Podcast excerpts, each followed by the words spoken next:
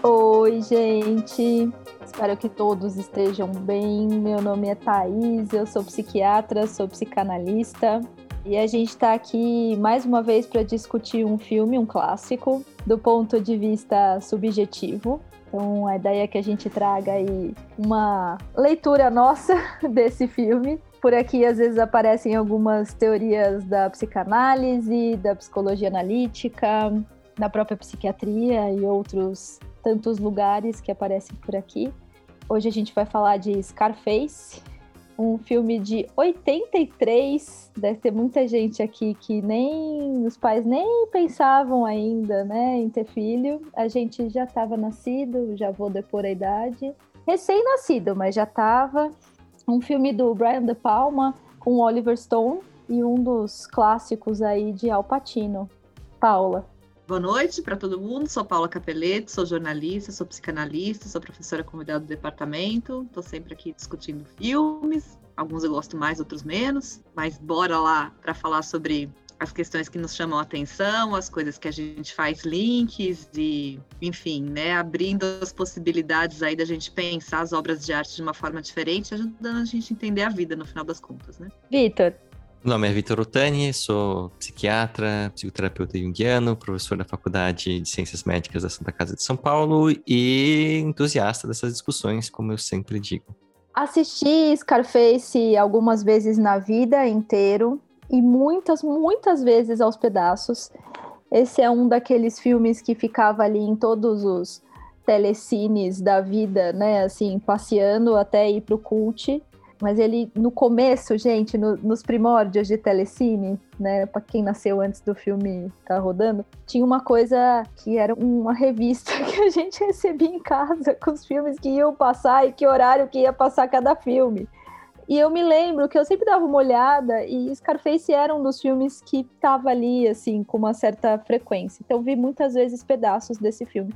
Nunca tinha parado para pensar nisso. Mas dessa vez, assistindo para falar aqui hoje, para discutir hoje, como esse filme gerou referências para outros filmes. E eu queria trazer uma referência aqui que ficou muito para mim.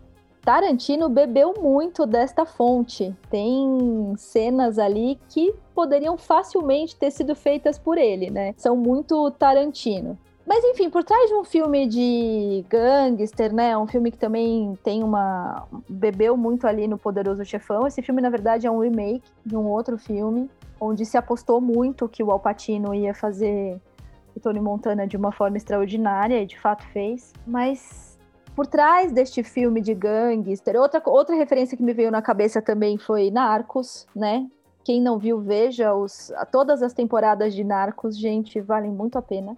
Mas tem uma história ali por trás, gente, que só Freud, né? Assim, só pai Freud vai explicar aquela história ali por trás. Mas eu quero ouvir se vocês já tinham visto, se vocês se lembravam desse filme, Paula. Então, eu, embora já tivesse nascido e talvez até frequentando a escola, quando ele foi lançado, não tipo, tinha assistido. Vou tomar vacina semana que vem?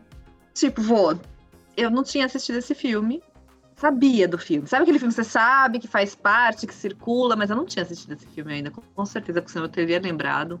Não é o tipo de filme que me agrada, que me atrai. É um clássico, reconheço completamente o clássico, as referências à importância de assistir. Estava comentando agora o que me fez sentir falta de ter uma grande trilha sonora nesse filme. Acho que ele merecia, né? Tipo o Poderoso Chefão, aquela trilha sonora que você escuta a música e você sabe né, do que se trata. Achei que pecou, né, de não ter um, uma trilha sonora muito forte, muito marcante. Esse personagem com certeza mereceria. Nossa, pensei em várias coisas, talvez em muitas viagens que a gente vai poder pensar aqui juntos.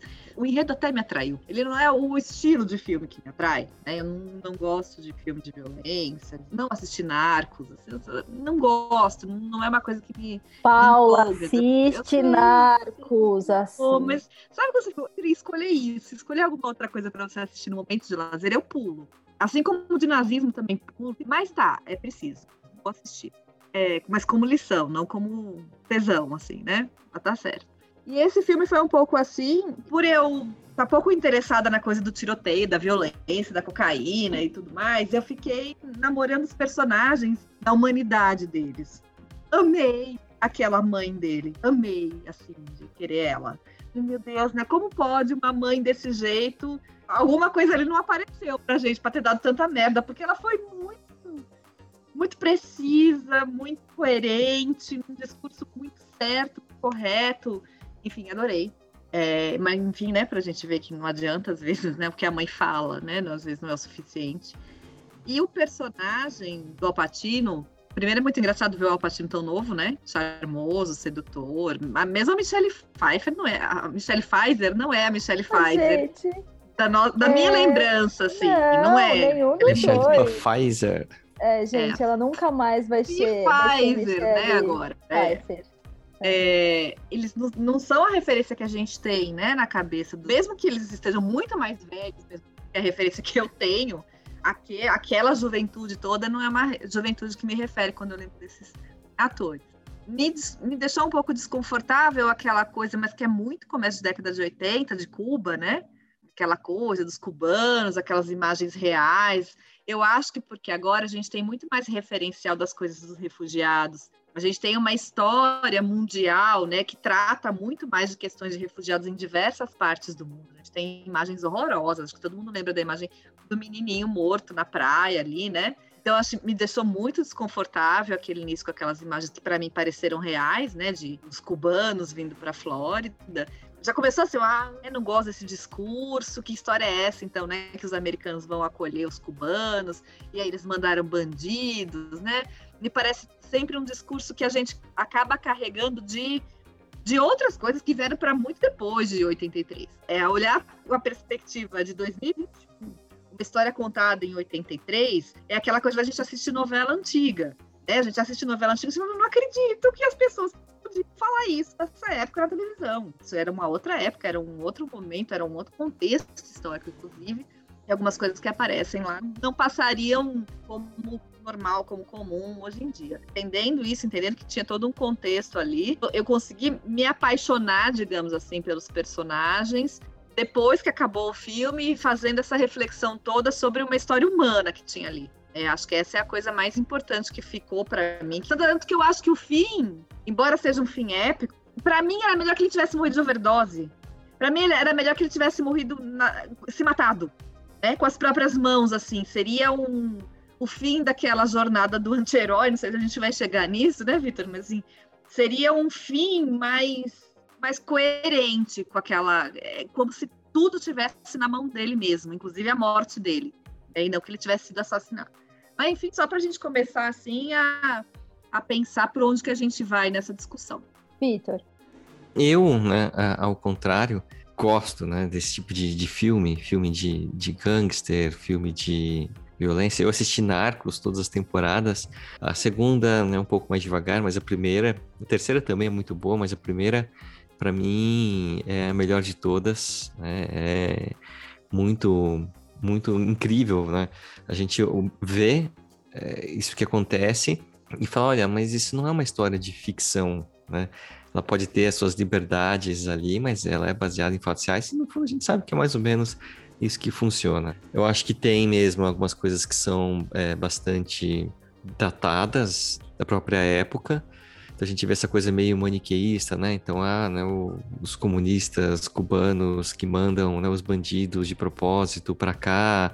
Mas acho que isso é mesmo um resquício do período. E a gente tá vendo, né, um filme 40 anos depois. Mas é o que a Thaís falou, assim. Eu não tinha visto ele inteiro em sequência, né? Eu sabia de toda a história, porque eu vi pedaços aqui e ali, né, a vida inteira. E cenas que faz, olha, essa cena. Ah, então essa cena é desse filme de tão clássico, de tão copiado, né, ou homenageado depois, assim, essa cena então é desse filme. Eu acho que tem bastante coisa pra gente falar. Até diria que nesse caso não é a jornada do anti-herói, é a jornada do vilão mesmo. Porque ele ao contrário, quando você vê alguns anti-heróis, né, que você até torce para ele até entende, o Tony Montana o tempo todo tem algumas questões, né, você até acha a história interessante, olha, vamos ver, né, o que aconteceu, como que ele chega aí, mas é sempre tipo, hum, esse cara, ele é, não dá para gostar, né, do, do personagem, você gosta do ator, da história, da atuação, mas o Tony Montana é um personagem, é, eu não diria que ele é um anti-herói não, acho que ele é um vilão mesmo. É um bandido. E é um bandido desde sempre, né? A mãe o reconhece como um bandido. Não tem outra narrativa ali. Eu acho que a única coisa que pega é aquela tentativa de romance com a Michelle Pfizer, que parece que ali vai. Ele vai, né, de algum jeito, sei lá, né? Porque ele fala da família, ele fala de ter filhos, mas que a gente vê que ele só quer, na verdade, é, ela faz parte do plano dele de conquistar o mundo. Uhum. Né? Ela é Sim. é parte do mundo que ele fantasia. Parte do status, né? Exato. Né? Ele não faz nada com ela, literalmente. Ele só conquista, tira ela do, do rival. A coisa dele é da conquista. E mesmo com essa irmã, não há nenhuma perspectiva dele olhar para essa irmã com um afeto genuíno. Ele domina essa irmã, né? Ele quer essa irmã nesse lugar outro. É a posse dele. É, não é afeto. Ele não olha essa irmã como um outro em nenhum momento. Ele traz esses resquícios aí de alguma responsabilidade com essa família. Ele vai com essa mãe tentar dar dinheiro. Mas não, não há em nenhum momento nenhum questionamento a respeito desse estilo de vida. Não há nenhuma dor, não há nenhum sofrimento com quem ele gosta, com quem tá perto dele, não há nenhuma lealdade, como ele fala. Eu acho que quando a gente assistiu, foi Poderoso Chefão, que a gente assistiu e discutiu também, eu acho que até ali Sim. dava para ver uma coisa mais consistente, talvez na relação daquele pai com os filhos e tudo mais. Dava para você ver sofrimento. As mulheres tinham uma outra parte. Quem que é a mulher desse filme? A Michelle Pfizer. A irmã. A irmã. A Gina. A Gina, Gina. E a mãe. Sim. bom, pra não dizer que não tem nenhum traço de humanidade, é quando ele não mata o cara com as crianças dentro do carro. Acho que aquele é o único momento que aparece no filme inteiro que você vê que ele não titubeia não, não vou fazer isso de jeito nenhum. E naquele momento também achei que agora ele vai vir de mim. Mas mesmo aquilo fica, sei lá, confirma a regra quando ele dá o tiro na cabeça do cara, né? Do lado dele, assim. Então, assim, Sim. é um código de honra muito questionável. É, é só porque não pode, não tem uma coisa afetiva, não tem uma coisa empática, não tem nada, né? Só um corte. Isso é porque não tem, eu acho. O código de honra é, é ele. Então, até o momento em que ele fala, bom, esse código aqui ele me serve, ele fala, mas o tempo todo essa coisa da lealdade não tá, não é presente. Então acho que ali chama muito mais pro personagem assim, eu não vou deixar você né, explodir o carro porque eu tô falando que não pode, você tem que submeter né, o que eu tô falando, e se você não, não me obedece, então eu vou dar um, um, um tiro na sua cabeça do que de fato ele está preocupado ali, né, e, e, algum tipo de culpa ou de arrependimento. Também acho que entra mais na competição do poder ali, né? Sim. Que está coordenando tudo isso sou eu. Então é Tanto isso que você. Ele sempre aparece, eu não sei se vocês repararam nisso. Ele sempre está dirigindo. A van que leva o dinheiro pro banco, lá no começo, que eles entram com aqueles sacos de dinheiro, ele que está dirigindo. Sim. O carro que vai atrás para estourar a bomba ele que tá dirigindo. É sempre ele que tá dirigindo, assim, nas, nesses lugares. Eu negocio, né? Ele vai lá para ser o cara que, quando eles vão para negociar a cocaína, ele que negocia, ele que sobra, né? O outro cara é morto. Sim. Ele tem uma posição ali de tomar a conduta do jeito que ele bem entende. É ele que mata o cara, né, no acampamento. Primeira morte que acontece quando ele chega nos Estados Unidos é ele. O, o menino vai empurrando o cara até o lugar que é ele, dá aquela facada, Money. o Money. Então, essa é uma figura que fica um pouco mais simpática. Sim. É um bandido mais simpático, a gente consegue ter uma empatia mais. Parece mais um menino mesmo, sei lá, dá, dá uma impressão que que tem algumas coisas ali que a gente identifica, talvez, de menor crueldade, digamos assim, do que nele. Ele, ele parece muito psicopata mesmo. Eu fiquei pensando um pouco, eu tô nas coisas concretas hoje, né? Mas é porque eu acho que elas são simbólicas, assim. Mas eu também fiquei pensando, essa coisa dele dirigir, e queria colocar também a coisa da casa. A casa por fora é uma casa total anos 80, né? Uma mansão total anos 80, mas aí quando entra ou é só preto ou é só vermelho e aquela coisa impactante, né? Aquele cômodo ali onde tem ele sentado na cadeira preta, ou mesmo aquele Sim. hall das escadas, que daí eu falei que é muito Tarantino, né? Porque me lembrou muito que o Bill, aquela cena e aquelas escadas ali, né? Aquela morte toda, enfim. E o dourado, né? Muito dourado. E o dourado. Mas a casa por fora, né? É, é aquela branca. casa branquinha, né? Com as com as estátuas gregas, a fonte. É muito cafona, né? Gente, e a hora que ele entra na casa, parênteses anos 80, né? Fora que, assim, as roupas, né? Assim, é muito legal é, rever. A camisa com lugar, aquelas né? golas. É interessante isso. Os sapatos dos homens com salto. Tem vários E detalhes. aqueles decotes das mulheres, né? decote, sim, sim. E mesmo o corpo, né? Que era um corpo muito anos 80 ali. Depois ainda o cabelo ficou mais curto, né? A Michelle Pfeiffer ainda tem o cabelo Chanel, o cabelo depois fica mais curto. Mas a cena que ele entra na casa, que é a casa do, do Mani com a irmã, e tem um vitral, assim, não sei se vocês Uhum. repararam, que é uma porta de vitral. Gente, nada mais anos 80 que aquilo, né? Aquela porta é muito anos 80. Não é? Casa de que- vó, casa de tia, É. né? Acho que tem umas pistas ali, né, que indicam que o Mani, ele não, não tá ali, né, do, do mesmo jeito que o, o Tony Montana. Porque o terno dele é diferente, né? É, Ele é o único que quando vai conversar com, como chama lá, o, o Arturo, não? O cara que foi depois morto, né? Ele com o Omar, né? Ele é o único que vai na casa do chefão e ele não tá usando aquelas golas pontudas. Ele tá usando um terno normal. Então ele destoa, tá todo mundo daquele jeito e ele tá com uma roupa diferente. Mas acho que ele sempre entra no segundo plano, né? É. Acho que desde o começo. Ele é o Sancho Panza. É ele tá ali. sócio como- júnior que ele fala, né? Isso, Você é o meu exatamente. sócio júnior. Ele tá num lugar assim, rebaixado, digamos assim. Ele é café com leite no rolê. E é ele que quer catar as mocinhas mesmo, né? Ele fica distraído lá enquanto tá rolando, rolando É. serra elétrica, né? Não, não é, serra, é serra elétrica? É, é, É. uma serra elétrica. É elétrica, não é com, negócio de gasolina? Não sei o que a gente fala serra elétrica, não é motor? É, na verdade é motosserra o nome certo. Motosserra, isso, motosserra. Coisa horrorosa. Já começa assim, né? As primeiras mortes. Bom, não, a primeira morte Sim. é no acampamento, mas aquela coisa horrorosa, aquele sangue voando.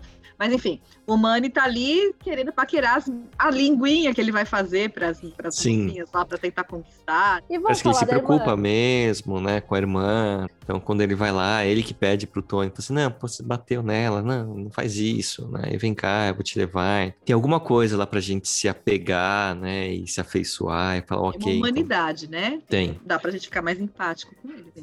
E aí o, o- o Tony, ele vai perdendo, né, a humanidade. Quer dizer, já não tem, né, acho que vai ficando mais escancarado aí o quanto vai ficando óbvio. Tanto é que, depois eu falo do final, vamos falar da irmã. Não, quer falar? Continua, Vitor. Não, não, vamos pela ordem cronológica do filme, né. Bom, e daí tem um determinado momento neste filme onde você não entende direito que casinha é aquela que ele tá chegando e você não entende a cena porque a gente fica na dúvida de que figura é a figura da Gina. Se a Gina é uma ex-namorada, se a Gina é uma irmã, se naquele abraço eles vão se beijar. Super eh, sexuado ali, eh, né, a cena, a situação, eh, a conversa entre eles, enfim. E aí, quando a gente entende que é irmã, fica um incômodo, assim, absurdo. Fica desconfortável, né? Sim, essa era uma das cenas que eu não tinha visto. E quando eu vi, eu fiquei na dúvida. Ele chamou de mãe, mas será que é aquela coisa, né, de que, que a gente chama a, A sogra. sogra. de mãe? Porque ali, será que era uma namorada de infância dele, que faz tempo que não vê? Não consegui entender. Aí quando eu entendi que era irmã, eu falei, opa, O colar, né? É, Sim. e a- Colar. a- no, o começo do filme, quando ele está sendo entrevistado ali pelos policiais nos Estados Unidos, ele fala que todo mundo morreu. Ele fala que ele tinha um pai americano, se não me engano, isso, um pai E- mas americano e uma não- mãe. e ele fala que não tem mais ninguém ali mesmo, né? Então a gente fica mesmo nessa. Como assim, né? É Lógico que ele mentiu, óbvio, né? Que já estava tudo né, planejado ali. E aí também me incomoda esse contraponto que eles tentam fazer no filme, que são dos cubanos limpinhos. Os cubanos limpinhos são aqui, os latinos limpinhos, né?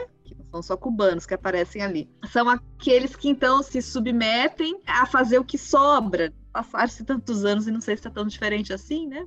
Depois de Trump, mas então assim, a mãe ali se sacrificando, a irmã tentando fazer alguma coisa, vai, vai ser cabeleireira, e acho que em algum momento alguém fala para ele, né, que você queima o filme dos cubanos querem fazer a coisa certa, que esse contraponto de quem quer se dar bem, quem quer viver o sonho americano mesmo, ele chega no ápice do sonho americano, e quem consegue entrar ali e se submete àquele esquema. Fica um pouco revolucionário se a gente olhar desse jeito muito específico. Essa coisa de eu fui lá, venci, sou melhor que vocês, mato vocês, inclusive, mando em na porra toda. Talvez quando ele se contrapõe mais ao primeiro marido lá, o primeiro, sei lá se é marido, né? O primeiro homem lá, o primeiro chefe dele, quando ele conquista a mulher desse chefe, se não é um pouco dessa de sabe fazer xixi no território alheio? Demarcar um território ali que eu tô ganhando, tô conquistando. O tigre, né, gente? Ele como o tigre, tigre. deixa preso. Mas eu acho que ele é... tá aí também, Paula. Talvez, talvez. É,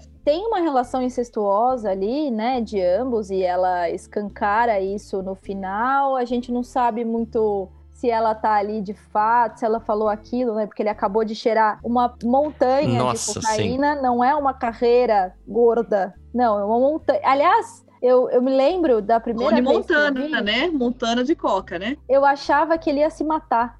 A primeira vez que eu vi esse filme, eu achava que na hora que ele ia ali afundar, tipo assim, ninguém ia matar ele, ele ia se matar, né? Ele ia zerar sozinho, do engano. Você não sabe muito se aquilo é um delírio dele, mas ela escancara ali a relação no final eu acho que ela, ela é isso, ela é uma propriedade dele, de uma forma muito perversa, obviamente, né? Essa irmã ser uma propriedade dele e, e ficar Sim. nessa coisa de que o sexual dela teria que passar por ele. E eu não tô falando do ato em si. É a permissão. É. Esse filme não tem nada de sexual, embora fale de culhões o tempo todo. Sim, ele não consegue ter filhos, então fica essa coisa de. Teve né, nessa cena da irmã eu também fiquei nessa dúvida. Eu só comecei, né, falando, assim, não, não, não é, não é delírio dele, não, porque ela vai lá e atira de fato, né, e ele se machuca, né, dá um tiro no joelho primeiro. Mas até então, assim, esse cara tá delirando, né? Porque essa cena da coca é muito boa. Ele vai lá e pá, enfia a cabeça numa montanha de coca, sai com aquele nariz branco, aí tira, aí pá de novo. Né? É muito boa. As pessoas vão lá e falam assim: não, Tony, né? Pô, não exagera tanto. Ele dá aquela olhada e as pessoas saem, né? Os capangas dele saem e ele continua lá, assim, cheirando quantidades é, absurdas de cocaína. E aí, quando ela entra, fala assim: nossa, o cara tá louco mesmo. Aí de repente ele vai lá e dá um tiro, ela dá um tiro, né? É, opa! Naquele momento que ele tá muito enlouquecido ali, aquele monte de gente entrando na casa como se fosse formigueiro. É, é o exército, Você né? Você vendo invasão. no vídeo e ele lá, né? Uhul, vou, vou cheirar mais um pouco. Ele ali naquela punhetação cerebral ali, Sim. que ele ia fazer com tudo aquilo, né? E o pessoal invadindo a casa, assim, aquela guerra acontecendo, e ele completa com aquele monte de câmera, eles completamente desconectados, estava rolando. Sim. O Manny, né, que, que fazia a segurança, né, e era o responsável. Então ele achava que tudo aquilo era um exagero. E na verdade até poderia ser mesmo, né? Acho que só deixou de ser exagero quando o Tony assume, né, o lado dele de que ninguém manda nele, ele faz o que ele quer e aí vem o exército para eliminar. Mas sem o Money. Sabe que uma coisa que eu fim. acho que é interessante a gente pensar aqui é a coisa projetiva para a gente compreender as questões projetivas. Eles falam muito de culhão, de potência, de lealdade, de fidelidade, não me traia, não vou te trair. Em vários discursos, com vários personagens, aparece isso. E é evidente que não existe nenhuma lealdade, nenhuma consideração, não, não existe uma relação honesta e verdadeira entre humanos ali. Existe um discurso. E alguém que não é confiável não pode confiar em ninguém. Né? E eu acho que quando ele mata o Mani, é muito mais porque o Mani não respeitou uma ordem dele, do que porque o Mani ficou com a irmã. Ele não abre possibilidade nenhuma para uma relação humana autêntica. Ele fala quando a irmã tá morta já. Eu também gosto do Manny, né? Eu, eu gosto dele. Sim. Mas não, não, há nem a menor possibilidade de isso acontecer. E a projeção em todos os sentidos, inclusive com a Michelle Pfeiffer, de quem ele go aspas, gostava, não há nenhum olhar para um outro a partir de uma perspectiva que aquele outro seja um diferente. Ou é um inimigo, ou é um terreno a ser conquistado, inclusive a irmã. Conquistado, dominado, possuído. E aí nem a sexualidade, que é essa coisa que fica esquisita e confusa, porque para nós, os freudianos, tudo é sexualidade. Todo tesão dele na guerra, no poder, na potência, no carro, no tigre, tem tudo a ver com a questão da pulsão sexual. É, é só para mostrar como isso é projetivo, como isso se mostra de várias maneiras, inclusive nas relações aspas afetivas que se estabelecem ali, que nenhuma é autêntica. Nenhuma, nem com a mãe, né? Nenhuma se refere a uma possibilidade de vínculo mesmo que coloque um limite é muito antissocial aquilo. É muito traço antissocial. E quando a gente fala aqui em psicanálise, alguém antissocial não, se, não entra em nenhuma classificação possível que a gente possa dar. É para lá de um perverso. De novo, não é o perverso, a gente ainda entraria num lugar de que haveria um limite, esse limite seria transposto. Esse antissocial é esse anti... não há humanidade possível da gente identificar ali. O que há talvez seja uma referência. Se faz uma referência, então ele não pode matar as crianças ali. É, mas é uma referência, não, não há nenhum. A gente consegue linkar com nenhum traço de humanidade autêntico, né? Esse personagem. A mãe dele fala, né? A mãe sabe. Você sempre foi assim. Não venha com mil dólares agora. Você sempre foi assim. Você é essa pessoa e eu não quero você aqui. E eu não quero você perto dela. Também sabia e esse medo, essa filha, filha, né? Então, ou talvez soubesse, né? E por isso, olha, não quero você perto dela, né?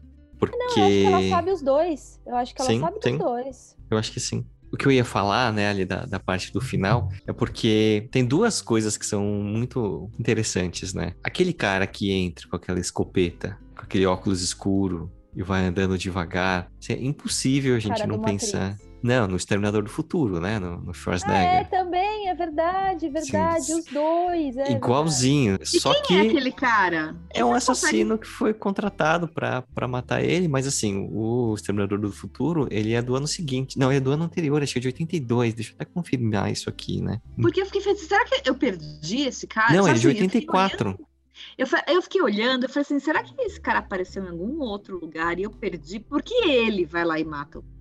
Por que, que é o personagem dele que estabelece esse limite? Eu falei, será que ele apareceu em algum outro momento e eu, eu perdi essa referência? Acho que não, né?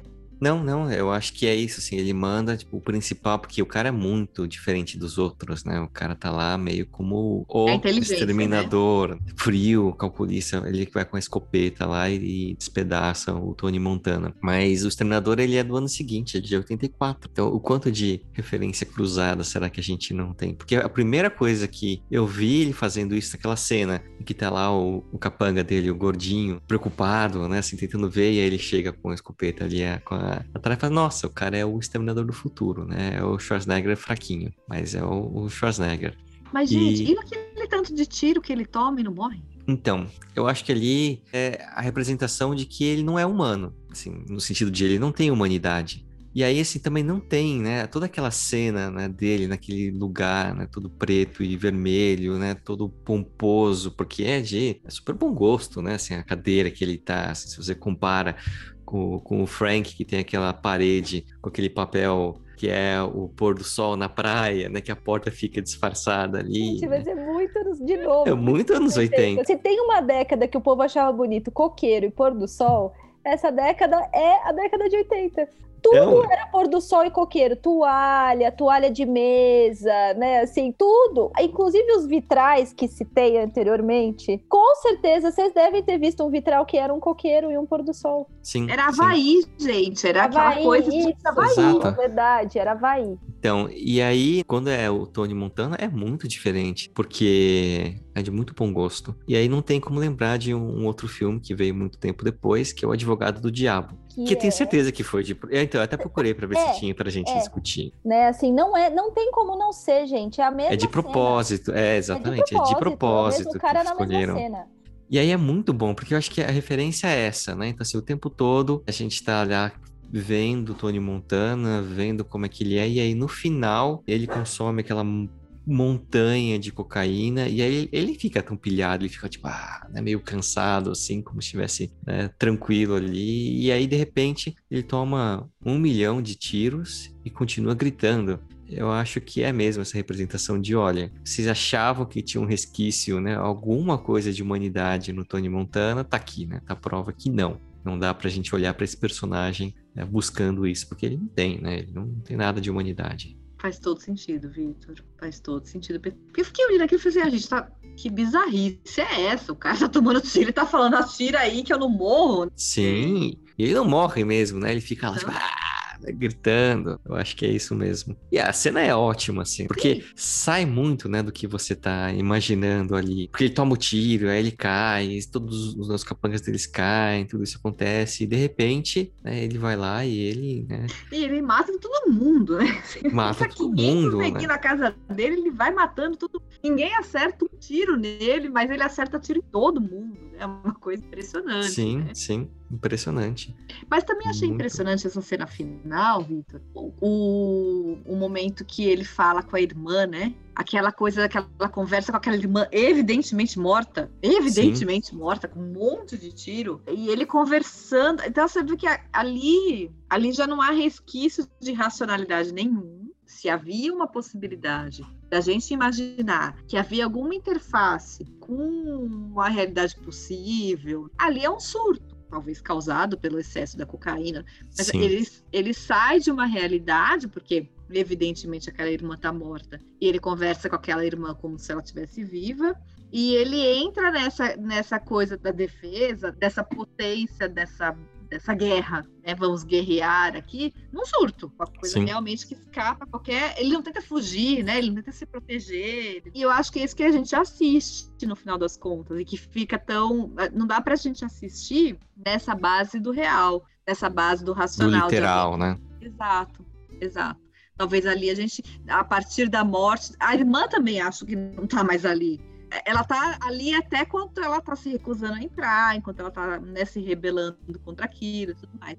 Quando ela surge, é, acho que não é à toa que a gente fica com essa sensação: será que ela é real, será que ela não é? Independente daquilo ter acontecido ou não, nem ela nem ele estão ali mais. Ali já é um sonho, ali já é uma fantasia do que pode acontecer, né? Eu até achei que, assim, até fosse, né, se aconteceu aquilo, mas eu acho que aí é de uma maneira simbólica mesmo. Não dá pra gente interpretar literalmente. Nem a morte da irmã, ele vai lá e, assim, pra ele não. Assim, eu tô aqui, vou conversar com você, porque eu tô acima disso. Aguenta aí que eu já volto. Eu só vou dar um jeito aqui nesses caras que estão me atrapalhando, que eu já volto. Eu acho que quando ele mata o Manny, parceiro dele, ali acaba. Acho que ali Sim, é o limite sim. mesmo de qualquer racionalidade. Então vamos pensar numa estratégia da gente continuar aqui, né, numa guerra possível. Vamos nos proteger contra o inimigo. Eu acho que quando ele vai atrás dessa irmã e ele acha esse amigo, né, assim, parceiro dele, né, não dá para chamar de amigo, naquele contexto e mata esse cara, eu acho que ali já acabou. Acho que ele volta para casa já transtornado num nível que ali já não tem a menor possibilidade. E aí se perde todas as referências de defesa, inclusive, de proteção, que era tudo que ele tinha criado em volta. Então eu acho que a partir daquele momento já,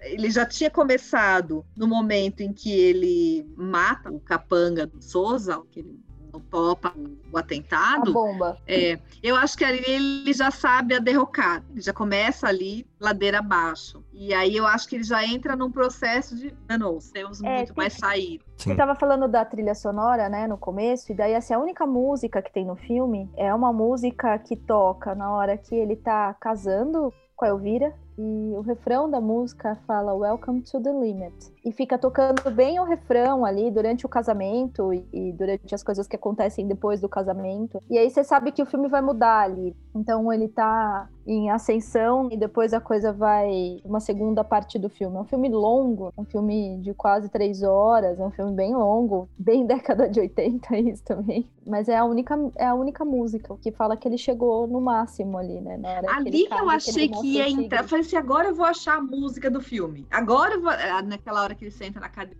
E aí não vem. Aí eu fiquei tão frustrado e aqui esperando que se não veio até agora, que viesse agora esse momento de tensão. E não vem. É, tem música, é que não tem. Mas eu acho que a trilha sonora fica muito sutil. Talvez. Sim, sim. Então, Enfim, eu, eu acho que perderam uma, uma grande oportunidade ali de ganhar o Oscar de melhor trilha sonora, né? De ter um negócio de muito impacto ali. É, faltou. Acho que sem dúvida que faltou. Posso fazer outra observação? Pode. Então, eu vou fazer. Quando eu comecei a assistir esse filme, eu estranhei uma coisa que eu não tinha reparado ainda e vocês me corrijam se eu estiver enganada. Eu nunca tinha visto Netflix fazer uma classificação que significa alguma coisa assim, é, conduta ética questionável, qualquer coisa assim. Porque Uhum. você vê lá na classificação conteúdo sexual, drogas, violência, qualquer coisa que seja, que para mim é comum, né?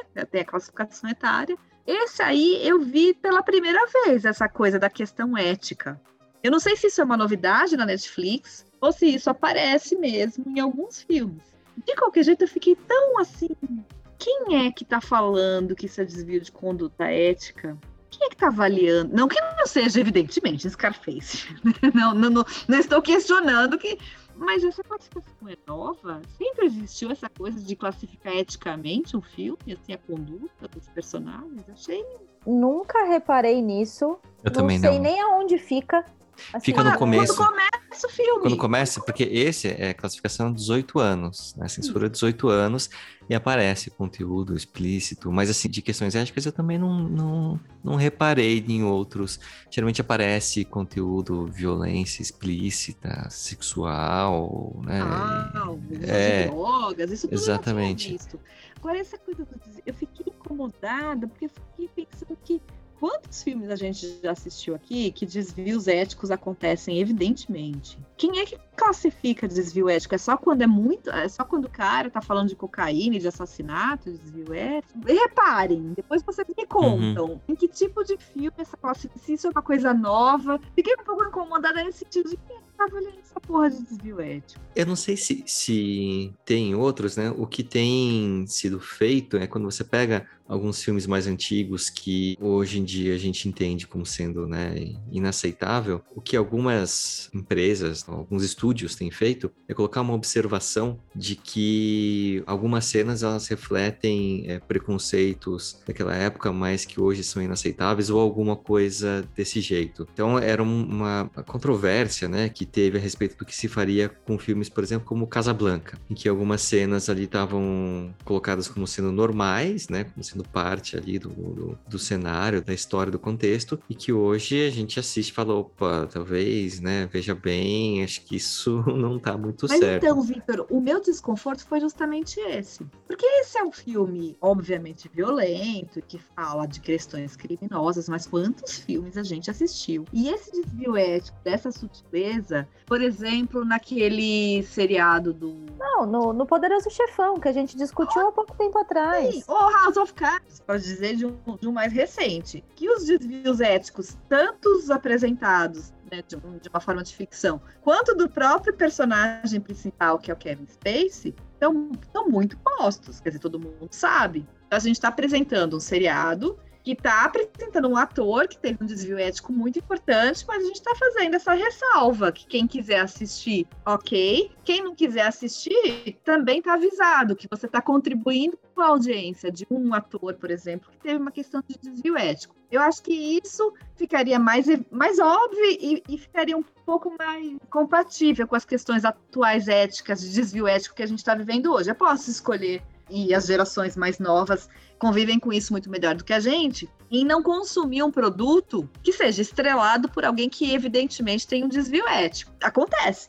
Agora aqui a gente está falando de um clássico de violência, mas que a gente que não é incomum, que não é né, nada assim, não é nenhuma, novidade. Que porra é essa de, de- de desvio ético que eles estão sinalizando com palavras desse jeito, sabe? Que que, que tá rolando Netflix? Assim, que, que tá acontecendo alguma mudança aí? Que, pra onde que a gente tá caminhando aí com essa sinalização, né? Eu vou reparar. E, e porque, Eu também. assim, putz, eu consigo falar um- uma série de séries que a gente assistiu. Até porque teve uma hora que o nosso Netflix ele entrou na, no looping de colocar séries sobre policiais e violência, enfim, né? E a gente assistiu várias de vários países, Catalão, Itália, enfim. E eu nunca vi. E não reparei desta vez. Nem Não eu, Tata, nunca tinha visto. Por isso que eu tô pedindo pra vocês repararem se foi uma coisa minha neste momento. É uma coisa que a gente passe batido sempre. Ah, classificação é 18 anos. Ah, vá, já faz um tempo que eu fiz 18. Ah, conteúdo sexual, violência, que aham, vai dizer. Não, não, não diga. Não, não estamos com uma proposta, né, de fazer alguma coisa que ah,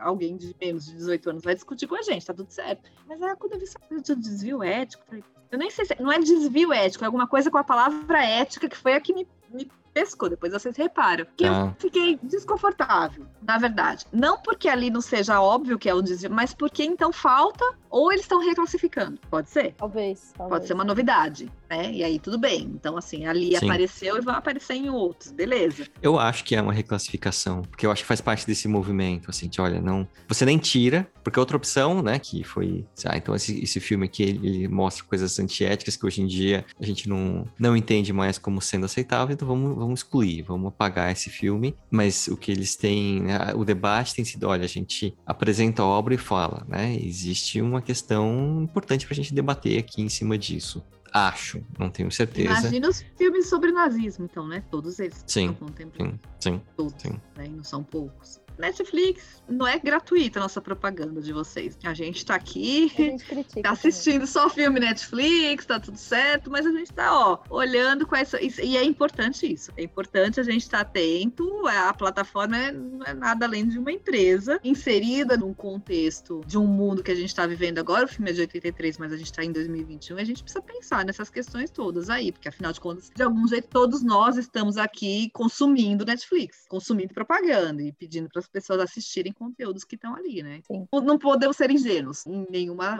circunstância. Sim. Aliás, vou fazer outro parênteses, então, já que a gente não pode ser ingênuo um episódio recente na história do nosso país. Contemplou a prisão de uma pessoa aqui no interior, pertinho de mim, que foi o Queiroz. Todo mundo conhece a história do Queiroz, que foi preso dentro de uma chácara em Atibaia, que pertencia a um advogado ligado à família do nosso presidente. E na lareira, né, parte, como parte da decoração dessa casa em que ele foi preso, tinha dois bonequinhos do nosso amigo Scarface aí, é, Tony Montana. Dois bonecos, sabe aqueles bonequinhos que a gente tem de coleção? Sim, ó, quando a gente gosta muito de personagem, a gente tem os bonequinhos. Então, é dois bonequinhos do Tony Montana e um cartaz atrás do IC, né? Em cima de uma lareira, assim. Então, de novo, não podemos ser ingênuos, não podemos entender as coisas como se acontecessem só de uma forma que não ajudassem a gente a simbolizar a realidade que a gente vive. Né? O fato de eu ter todos os bonequinhos, a alegria, a tristeza, o nojinho aqui na minha mesa, a mesa onde eu atendo,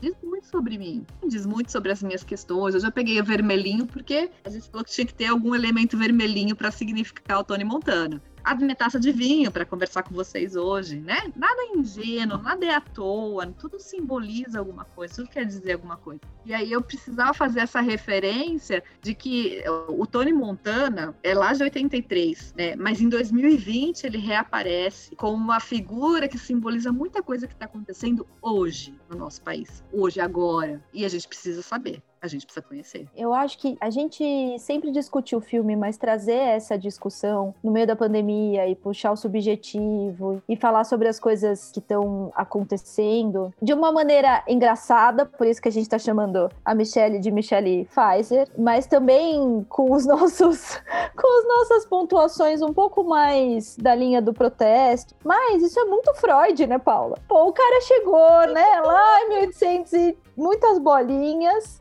e falou assim: Ô, gente, presta atenção que o que a gente fala e o que a gente faz e o bonequinho que a gente compra fala muito da gente. Isso é olhar para esse inconsciente consciente, né? Da gente, não sei se foi tão inconsciente assim esse boneco, mas olhar para isso, colocar um outro peso, colocar um outro valor, colocar luz nessas coisas, assim, virar o holofotezinho e falar: "Hum, vamos olhar para isso daqui", que é o que a gente faz aqui nos filmes, né? A gente coloca luz em determinadas coisas. A gente coloca luz na relação dele com a irmã, a gente coloca luz em explicar como esse filme envelheceu mal, né? E como era muito machista, mas muito machista, né? Esse subjetivo que a gente traz para cá. E esse exercitar, aprender a fazer isso nesse mundo psi é muito importante, gente. Assim, faz muita diferença na nossa vida. As coisas não são do jeito que elas estão postas. Eu acho. Ou ao contrário, né? Assim, são literalmente, assim, porque ah, foi só coincidência que ele foi lá, né? E putz, colocou. Olha, pode ser que sim, pode ser que não, né? Como diria esse Freud aí, às vezes um charuto é só um charuto, mas. Né? Ah, não, gente, mas pera, é uma referência sim. evidente. Não dá pra gente transformar isso em outra coisa. Nossa, que filme legal! Eu gostei tanto desse personagem. A gente tá falando que é um personagem. É diferente do teu bonequinho, sei lá, do Leonardo DiCaprio em Prenda-me se for capaz. Que você pode associar aquele personagem a uma coisa de sagacidade, uma coisa de, de quebra de regra, de paradigmas e tudo mais. É diferente. Esse cara, é o que a gente tá falando, é um bandido, é um assassino, é alguém que, para chegar no lugar que quis, no lugar que desejou, enfim, ele não teve limite nenhum algum, não teve respeito com nada. Ele, não, ele é um antissocial, ele é uma pessoa que não dá para viver em sociedade mesmo. Sim. São referenciais muito distintos. E outra coisa que eu queria fazer uma observação muito importante, porque sei que o pessoal Tem muita gente que não está tão apropriado dessa linguagem psi, está entrando nesse universo agora, vem de outras referências. Uma coisa é a gente com um paciente em análise, onde a coisa é preservada, onde o sigilo é preservado, onde a gente tem uma leitura muito delicada e muito sutil, e até o retorno que a gente dá, às vezes a gente vê que a referência está ali esquisita, e a gente tem um, uma postura muito cuidadosa por conta daquele setting, daquela, da, daquela peculiaridade, daquela doença, inclusive, que se apresenta, há uma postura que a gente tem que ter na vida aqui fora, na vida social, na vida em comunidade. Então, eu acho que são essas, quando a gente fala que está acontecendo uma coisa importante no nosso país, que o cara foi preso, que tem ligação com o nosso presidente, que o bonequinho que estava lá na casa que ele foi preso é o bonequinho de um bandido que não tem limites, que, que quer chegar no ápice de tudo sem, sem ver quem ele vai atropelar, eu acho que isso tem um significado importante para a gente pensar na gente enquanto comunidade, enquanto sociedade, o que, que a gente está construindo para gente. Outra coisa é quando a gente, se o cara vem para uma consulta comigo e fala que o ídolo dele é o Tony Montana. Entende? Que é outro rolê, é um cara que vem pedir ajuda, é um cara que quer cuidados, é um cara que faz esse referencial comigo, que eu tenho como repertório, então eu entendo e vou querer descobrir por que, que ele está se associando a isso. Isso é outra coisa, isso é outro trabalho, isso é, isso é de outra natureza. Outra coisa é você assumir publicamente. Hoje, hoje ontem, foi preso um menino, acho que em Pernambuco, se não me engano, não sei, foi um estado do Nordeste, que estava no shopping, um menino, com uma suástica no braço, né? Não foi preso, não. Foi, ele foi filmado, não sei se ele chegou a ser preso. Mas até foi filmado, o negócio viralizou e tudo mais. Gente, né? Alguém que sai, vai a um shopping, a um local público, com uma suástica no braço, precisa ser alguém olhado, minimamente. Menino, como assim? Você não tá entendendo o que, que significa isso? Eu lembro de um amigo que eu tive uma vez, um amigo inteligente, um amigo. Não era alguém muito fora, assim, né, do ar, não, não, era um cara interessado, culto, que foi numa festa fantasia que a gente fez entre amigos, com uma roupa do Ku Klux Veja bem, foi uma sem noçãozice injustificável, injustificável, mas ele foi, ele, juro, não é alguém né, racista, não é alguém que não conhece a história, mas ele achou que ia, ia ser engraçado, e não é. é. Simplesmente não é. E simplesmente essa pessoa precisa ser situada. Isso é uma questão. Outra questão é eu me achar, eu, eu saber, eu conhecer a referência e eu me achar no direito de, de, de expor, de celebrar, né, de, de de, de algum jeito, exigir uma aceitação. Tem, tem, limites que não podem ser ultrapassados socialmente, não podem. Dentro da patologia, é possível. Dentro da sociedade, não pode. E o filme ultrapassa vários desses limites também, né? Talvez seja por isso que o cara do Netflix classificou lá a questão da ética, né, Paulo? Porque ele vai ultrapassando. Mesmo algo que a gente já falou, mesmo quando ele não tolera bomba no carro com as duas meninas, né, com as duas crianças, ele ultrapassa o limite ético de matar o cara. Senão a gente entra numa coisa de que então o policial pode entrar e matar. Sabe assim, bandido bom, bandido morto? Se as crianças não podem ser mortas, o cara do lado dele também pode. É isso que é incoerente. Ou a vida é um valor ou não é. Quem é que decide? Quem é que merece viver ou morrer? Que jeito que as pessoas merecem viver ou morrer? É esse o limite ético é este. E a gente perde isso porque a gente quer ser vingativo. A gente quer que o outro sinta a dor que a gente sentiu. E isso é muito humano. Não vou dizer que não seja esse desejo em muitas. Nossa, mas eu desejo a morte de gente todo dia, gente. Todo dia. Tomara que morra de um jeito cruel. Eu sofri. Eu desejo isso, mas eu não sou a lei. E eu não julgo, certo? Quem julga né? Quem, quem se apropria desse lugar por mérito, por qualquer coisa, tem que ser um lugar de isenção. Tem uma lei. E quem comete esse crime vai pagar desse jeito. É um combinado social. É isso. Quando a gente sai disso é barbárie. Aí é, é isso que a gente tá vivendo, que a gente vê no filme. É barbárie. Você me traiu, o que é traição? Você não foi leal, o que é lealdade? Sai fora de todo referencial e se cria um referencial próprio, que é mafioso, como a gente viu no Poderoso Chefão. Então se vive num universo que é, talvez hoje em dia a gente possa usar uma palavra mais apropriada para nossa realidade, é miliciano. Quem merece viver, quem merece morrer. E eu vou lá e mato, então, quem não merece mais, quem não, não, não presta mais serviços e que, enfim, são úteis. Entende? É esse cuidado e essa leitura que a gente precisa ter o tempo todo, mesmo vendo um filme que está numa realidade muito distante que muitos de vocês têm nascido ainda. E é isso que a gente faz, por exemplo, em análise. A gente fala de um passado que ainda define como somos hoje. E a gente ressignifica, para não precisar mais viver amarrado a isso. A gente tem uma pergunta aqui. Onde está a diferença entre ele ou um envolvido no narcotráfico das comunidades no Brasil atualmente? Eu acho que nenhuma, né? A Quando a gente pensa no, no, no bandido, é. assim, são dois grupos, né? Na verdade, quando a gente pensa no, no Tony Montana, se a gente pensar em termos psiquiátricos, ele tem diagnóstico? Ele tem, ele não é um psicótico, ele é um psicopata, ele é um antissocial. É aquela discussão que a gente teve no outro podcast de a gente não tá falando de um perverso, a gente tá falando de um transtorno de personalidade antissocial. E aí o antissocial, ele não tem lado. O antissocial, ele tá no lado dele. Então é claro que a gente tem que fazer uma diferença entre todo mundo que tá preso é um antissocial. Não. Né? As pessoas estão presas porque elas supostamente cometeram um crime. Mas nem todo mundo que comete um crime é um antissocial, assim como nem todo antissocial está preso. O que define o comportamento antissocial tem alguns critérios que a gente observa lá no, no Tony Montana. Um deles é colocar né, suas necessidades acima das dos outros, ter comportamentos violentos, história repetida de transgressão às regras, entender que aquilo é uma regra e mesmo assim optar por não cumpri-las ou por não segui-las em prol do benefício próprio ausência de culpa e de empatia. Porque quando ele vai lá e ele mata as pessoas, ou ele faz né, os crimes dele, assim, não tem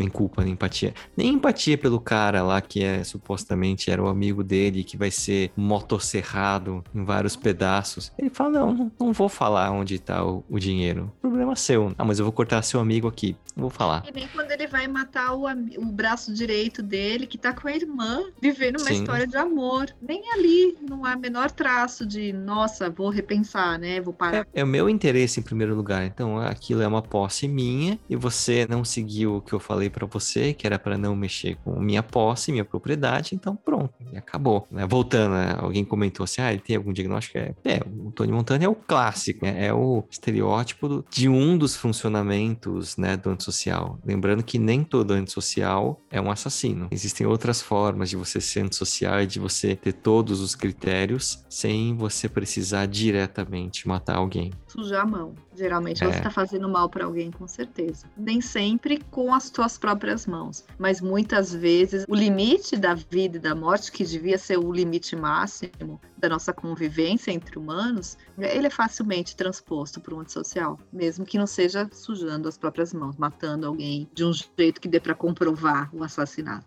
Vocês pensaram em mais Sim. alguma coisa? Mó filme pesado, né, gente? Tem essa observação a se fazer aqui, né? Gente, né? Pegaram pesado essa semana, né? Eu não lembro Olha. quais eram as outras opções. Era o Boi Neon? Não. Acho que uma acho delas. O Neon né? foi na outra. Na outra? Acho que era Roma. Não, não era Roma. Eu lembro que eram filmes que eu falei assim, mas é. é só filme pesado? Não, eu, eu, achava que a impressão era que eram só filmes pesados mesmo. Mas é um tipo de filme pesado, eu gosto, eu prefiro assistir. Era Boi Neon e Roma. Ah, então. Nossa, gente, mas assim, né? Assim, nada a ver com nada mesmo, né? Realmente. O Boi Neon eu não consegui acabar de assistir, mas Roma, assim, é outra. Se bem que se a gente tivesse aqui que discutir os três juntos, Roma e Scarface, coisa dos imigrantes, a coisa como a pessoa é olhado sendo de outra de outra parte. A gente consegue fazer essas aproximações. Ali também tem violência. Em Roma tem muita violência. Muito. Ela só não é sanguinolenta desse jeito, mas tem muita violência. A gente cola as coisas com a nossa libido e com a nossa interpretação, igual eu falei semana passada, assim, não tem, não tem jeito, né? Eu acho que esse filme é um filme pesado, sim. Não é à toa, né? Eu pensei muito nas, nas referências que o Tarantino levou pra vida, assim, dessas matanças. Se não é filme de herói, é filme de Tarantino, né? Muita gente, muita gente morta, enfim. E queria trazer um pouco da figura da Michelle Pfeiffer pra gente falar um pouco. Também muito estereotipada, essa mulher do gangster, completamente destruída ali, né? Um total objeto. E como isso, de alguma forma, em vários filmes é colocado como ok. No Poderoso Chefão, ela também tá ali, ela não tem, ela nem fala a esposa do, do filho do Poderoso Chefão, né, que a gente discutiu um. Ela nem fala. E a Michelle Pfeiffer tá ali sendo consumida pelaquela cocaína. Em uma das cenas que ela tá cheirando, ela cheira numa narina, cheira na outra narina, engole um pouco. É muito decadente, né? Assim, é muito triste. Elas só sofrem as consequências. Só isso. No Poderoso Chefão também, elas só choram né, as mortes, elas só lamentam as impossibilidades, elas são quase o efeito daquele estilo de vida né, dos homens, que pra gente é, é bizarro. Sim, aquela cena que ele tá na, na banheira assistindo televisão, e quem tá ali na cena é o Manny com ele, não é ela. Ela não. tá em segundo plano, cheirando cocaína Então eu fiquei muito pensando na figura dela. Expo, e... ele, ela sendo exposta. Corporalmente sendo exposta. e, e, é, psicologicamente a todo momento. Mesmo quando ela ainda é a mulher do outro cara, eu quero ir dançar. Vai lá dançar com ela. É um objeto ali. Quando o cara vai morrer, que ele vai ser assassinado naquela reunião ali, que ele sofre o atentado, depois vai lhe confirmar se foi ele mesmo, ele oferece ela para ele. Você quer Elvira? Pode pegar. é isso que você. Não me deixa viver, pode pegar. Não há valor algum ali. É isso que eu falo, que eu fui lá tentando fazer as colas, mas não dá para fazer cola libidinal nenhuma, porque em nenhum momento ele faz alguma referência que seja possível você ver alguma coisa de humanidade. É só potência, poder e posse das coisas. Até da cocaína, né, gente? Até, até da droga, assim, o uso que se faz. Até da... a quantidade de cocaína. E, e de uísque também, que a bebida também fica ali sendo colocada como uma coisa. É isso, não se estabelece uma parceria, né? Vou usar isso para ter esse efeito, né? É um negócio proporcional, é um negócio bizarro. Estão todos ali no mesmo. O dinheiro, a droga, a mulher, que simbolizaria essa potência, esse signo de potência. E naquela cena do restaurante, que ele fala para ela se ela não vai comer, né? Que estão os três também. Aquela cena é uma cena muito importante. Porque ele se coloca como alguém ali que é alguém que precisa existir para aqueles ricaços ali. Eles estão todos bem vestidos, de smoking e tudo mais. Ele se coloca ali vocês como. precisam alguém... de alguém para apontar o dedo. Isso. A escória. Eu tô aqui junto com vocês vivendo desse mesmo universo, mas vocês precisam me ver como esse que representa, que simboliza toda a escrotidão, digamos assim, desse universo de vocês. O que também volta a me incomodar por essa questão dessa. Vocês lembram quando ele fala, quando aparece a frase, que é a frase que aparece aparece na casa, né? O mundo é seu. Aparece, a primeira vez que ele vê essa frase é naqueles como é que é o nome o daquele? Dirigível da Panam. Dirigível da Panam. É, a Panam é Pan-Americanas, ou seja, né, são todas as Américas. É a reunião de todas as Américas Pan-Americana, Companhia Pan-Americana. Aliás, é. seu próximo filme que falar de Panam também vai poder pedir, poder, poder pedir música, música né? no Fantástico, que a gente discutiu Prenda se for capaz. Panam. Mas eu acho que no Prenda se é, Panam. No Prenda se for capaz, eu acho que não fica uma referência tão clara quanto nesse, que é essa coisa das porque fala da Colômbia, fala de Cuba, fala dos Estados Unidos, fala dessa maçaroca que a gente faz, é como se fosse uma coisa única e como eles se destacam dentro dessa maçaroca.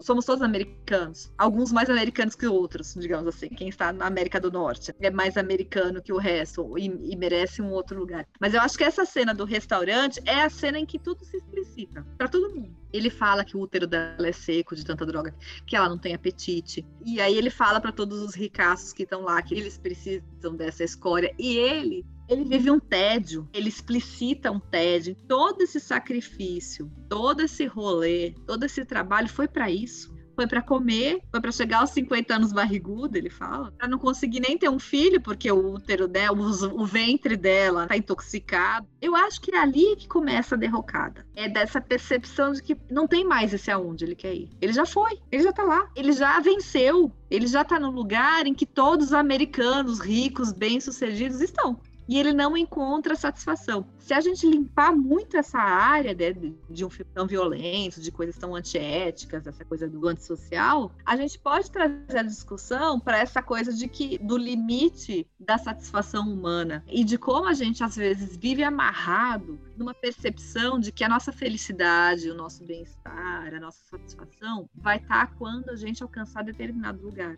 Só que não, né? Porque ali ele consegue, ele é o rei do mundo ali. Ele conseguiu tudo.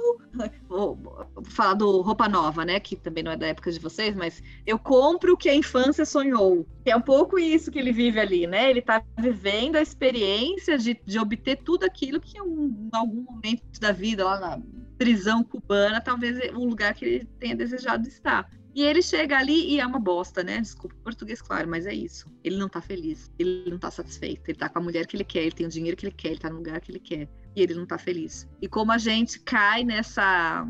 facilmente cai nesse lugar de achar que a gente não tá feliz agora porque deve ter algum lugar melhor pra gente estar. Tá. E que a gente precisa batalhar então para chegar lá, né? Só que não tem esse lugar, não existe esse lugar. Esse lugar que a gente almeja é a morte, final das contas, que é o fim do nosso personagem. Exato. E uma morte muito, muito cheia de potência ali. Por isso que eu achei, a primeira vez que eu vi, que ele fosse zerar na cocaína. Eu também achei. Eu achei que seria me mata, um não, fim... eu me mato sozinho. Eu achei que seria um fim mais coerente com a história desse personagem. Quem escolhe a hora da morte é ele também. E aí eu achei que ficou, é, aquela morte. Né, se ele tivesse dado um tiro na cabeça ali, morrido com a irmã, a gente já tá aqui discutindo muito mais né, do que ele ter sido assassinado por um cara que entrou lá na moita e que nem tinha relação nenhuma. Ficou um pouco simbólica aquela morte, embora muito ilustrada, né? Embora potente, assim. É que eu acho que também aí vem uma lição de moral desses filmes de gangster. Você vai ser substituído. Você vai ter um império e esse império vai cair. Vai ter o próximo. Porque em todos esses filmes de gangster é sempre assim que isso,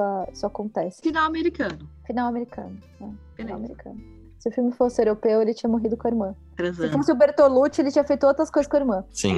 Se fosse Lars von Trier também. Se fosse Lars, também. Bom, eu vou puxar um pouco do, do final da fila. Acho que é um filme para dar aula sobre antissocial. Fazia tempo que eu não falava isso aqui, mas eu acho que é um filme para dar aula. Preenche, se não todos os critérios, todos e mais um.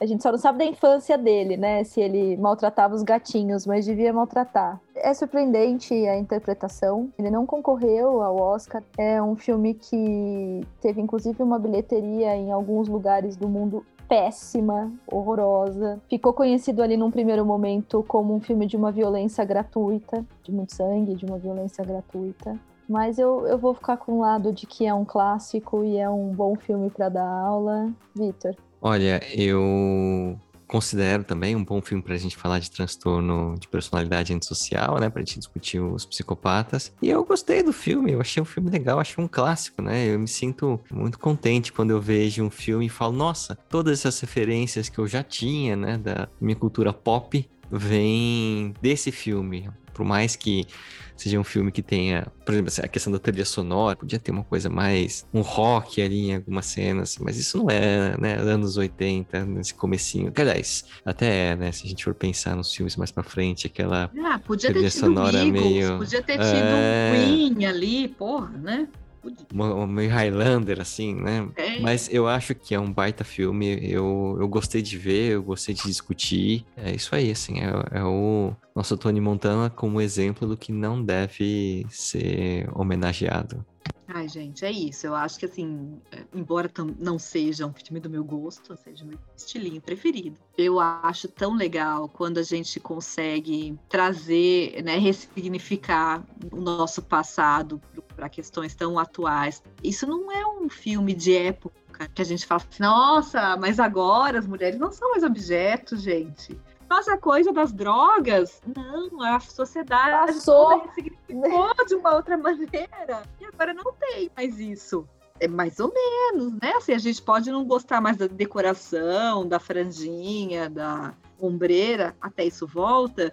Mas, de novo, os Você viu que você personagens. botou uma manga princesa aí, né? É Botei, princesa homenagem, essa aí, ó. Você viu que você botou uma manga princesa aí, em homenagem aos anos 80. Não é anos 80. Eu sou anos 80, total, gente. Mas eu ainda acho que anos 80 tem uma referência. Eu lembro, sabe do que? Tinha uma propaganda de... era propaganda de cigarro.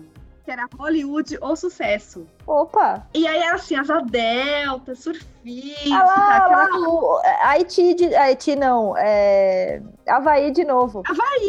Toda a referência anti-saudável que, é que a gente tem hoje, anos 80 era uhul, que legal, que descolado e tudo mais. Então, assim, eu acho que é importante a gente olhar para essa história, mas também não achar que, que a gente está isento disso. Não achar que isso não pode se repetir. Não achar que isso foi ontem, se a gente pensar em contexto histórico. Se a gente está aqui discutindo Freud, que foi cento e tantos anos atrás e faz tanto sentido pra gente, por que, que algum- alguma coisa de 40 anos atrás não foi ontem e não pode se reproduzir, não pode se repetir? Então, eu acho que esse filme traz isso. Tem umas coisas que são, nossa, parece que nada a ver com a gente, e tem umas coisas que são, meu, tudo a ver com a gente. Isso acontece agora. Está acontecendo agora. Tony Montana está entre nós, é, remodelado, ressignificado, mas está entre nós e tem muito poder. Gosto muito Quando não é porque eu gosto do filme, é porque a gente tem essa possibilidade de falar. E aqui a gente fala, e aqui o nosso encontro é para isso que a gente fala, que vocês falem, e que a gente possa compreender essa nossa realidade e, quem sabe, sonhar em transformá-la de alguma forma.